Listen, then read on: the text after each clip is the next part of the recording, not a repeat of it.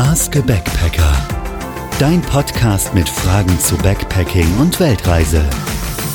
Hallo und herzlich willkommen zu einer neuen Folge von Ask a Backpacker mit David und Lisa und heute mit der Frage, wie reist es sich als Paar? Wir haben ja am Anfang schon ganz viel über den Reisemodus gesprochen und ein ganz wichtiger Teil davon ist ja, wie und mit wem verreist man. Ähm, man kann alleine verreisen, man kann mit Freunden verreisen, man kann auch als Paar verreisen, so wie wir das machen. Und da jetzt schon einige Wochen äh, und Monate ins Land gezogen sind, wollten wir einmal unsere Erfahrungen teilen, wie es denn so ist, als Paar zu reisen. Und vielleicht kann ich auch noch ein bisschen was vergleichen zu den Reisen, die ich davor gemacht habe, wo ich dann teilweise auch mal allein unterwegs war. Also es gibt ähm, immer sehr viele unterschiedliche Konstellationen, denke ich, wie Leute reisen. Es gibt sicherlich auch Paare, die anders reisen als wir. Das ist, wie David gerade schon kurz nochmal erwähnt hat, ja auch immer der Reisemodus, der da mit reinspielt. Also es hängt ja nicht nur davon ab, mit wem man reist, sondern auch, ähm, wie man dann letztendlich reist. Deswegen gibt es da sicherlich auch viele verschiedene Varianten.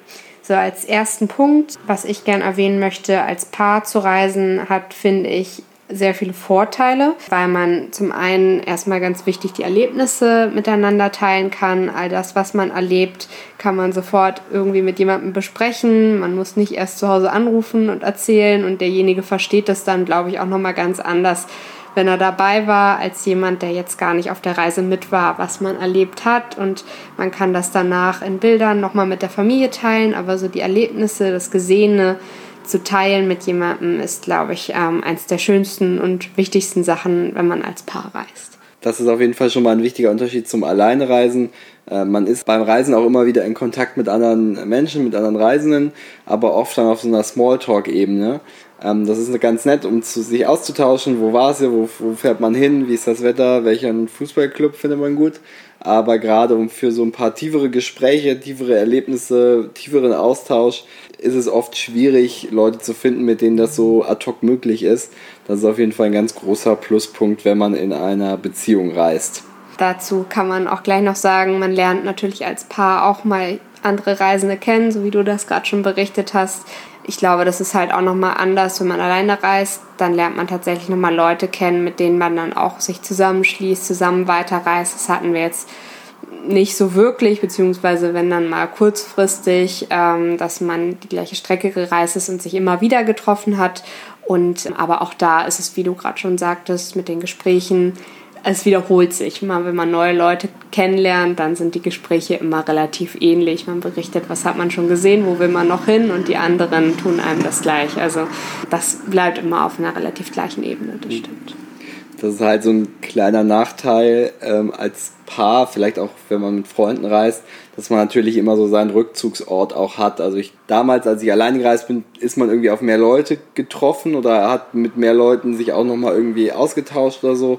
Aber es liegt natürlich auch daran, dass man irgendwie die Notwendigkeit hat, auch auf Leute irgendwie zuzugehen, mit Leuten zu quatschen äh, und sei es für ein Smalltalk-Gespräch. Das fällt natürlich manchmal als Paar oder wenn man mit Freunden reist weg, weil man dann einfach fein ist und ja einen Gesprächspartner hat und, und da jetzt nicht so einen, so einen Druck hat, äh, irgendwie andere Leute zu finden. Kann Fluch und Segen zugleich sein quasi. Es ist natürlich schön, dann auch ähm, innigere Gespräche zu führen, aber ja, manchmal ist es vielleicht auch netter, so ein bisschen aus der Komfortzone rausgedrückt zu werden.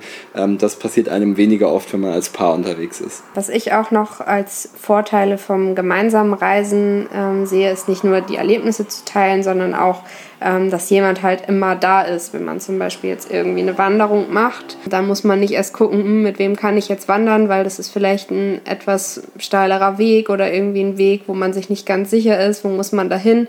Wenn einem was passiert, hat man jemanden dabei, der irgendwie Hilfe holen könnte.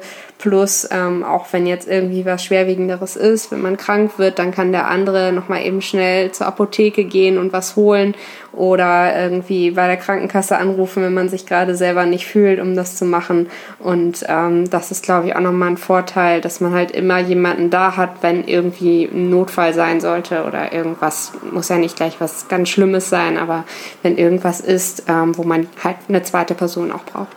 Insgesamt ist äh, das Reisen als Paar dann durchaus auch eine Bewährungsprobe. Ähm, wir haben ganz am Anfang schon über den Modus gesprochen und auch in anderen Folgen schon über den Modus gesprochen, dass man da im Vorhinein abcheckt, dass man irgendwie ähnliche Vorstellungen hat, wie man reist, wohin man reist, auch wie man unterkommt. Ähm, selbst so Sachen wie Essen, wo will der eine im Fünf-Sterne-Restaurant essen, äh, jeden Tag Budget vorausgesetzt und der andere irgendwie immer nur Streetfood essen, dann wird man auch im Alltag in Anführungsstrichen äh, Konfliktpotenzial haben. Auch wo du gerade von der Unterkunft schon sprachst, ähm, wir haben auch zum Beispiel schon gehört von einem, der mit seiner Freundin nicht reisen konnte oder ähm, nicht mehr reisen konnte, weil die immer eine schöne Unterkunft wollte und er halt auch mit dem Schlafsaal im Hostel fein war. Also das merkt man dann auch nochmal, wie kommt der andere mit dem zurecht, was man selber so als Erwartung hatte. Passt das dann am Ende auch oder ähm, halt nicht? Also insgesamt äh, ist wahrscheinlich Reisen als Paar dann auch so ein bisschen äh, aufregendes Zusammenziehen. Ähm, also äh, sicherlich gibt es äh, in der ersten gemeinsamen Wohnung äh, noch andere Challenges, aber man ist sehr lang zusammen unterwegs. Man ist quasi äh, so gut wie 24 Stunden am Tag äh, beieinander. Man teilt sehr viel mehr Alltag, als das im, im normalen Alltag zu Hause der Fall wäre. Und das ist durchaus auch eine Bewährungsprobe, der man sich äh, sicher sein sollte, dass man die äh, auch gut, gut handelt. Dann hat man wahrscheinlich nach einer Reise über ein paar Monate dann auch äh, ganz gute Karten, dass das äh, weiterhin sehr gut hält. Ähm, aber das äh, darf man nicht unterschätzen, dass man wirklich einen Menschen hat und das gilt natürlich für einen Freund ganz genauso, äh, mit dem man dauernd eben beisammen ist. Und das soll, da sollte man sich sehr sicher sein, dass das gut funktioniert. Ähm, das hilft dann auf der Reise. Ja, ich finde, man lernt den anderen halt auch nochmal ganz anders kennen und viel besser Aha. kennen.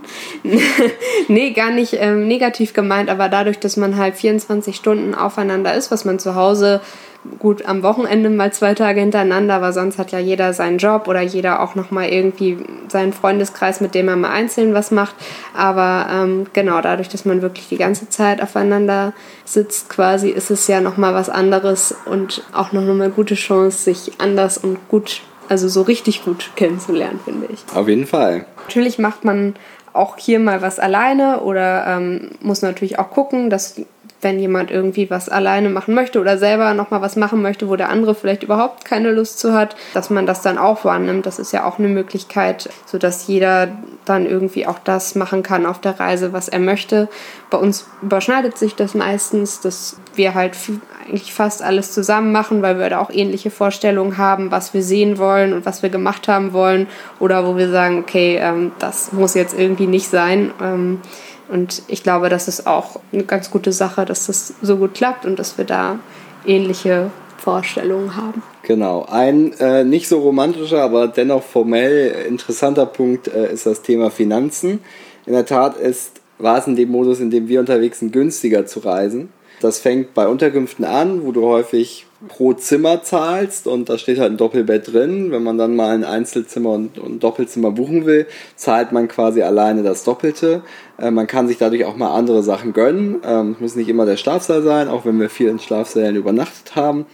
Äh, wir kommen gerade vom Laundry Service und haben unsere Wäsche gewaschen. Ähm, da konnten wir natürlich auch alle Klamotten in eine Waschmaschine packen, mussten das nicht zweimal starten.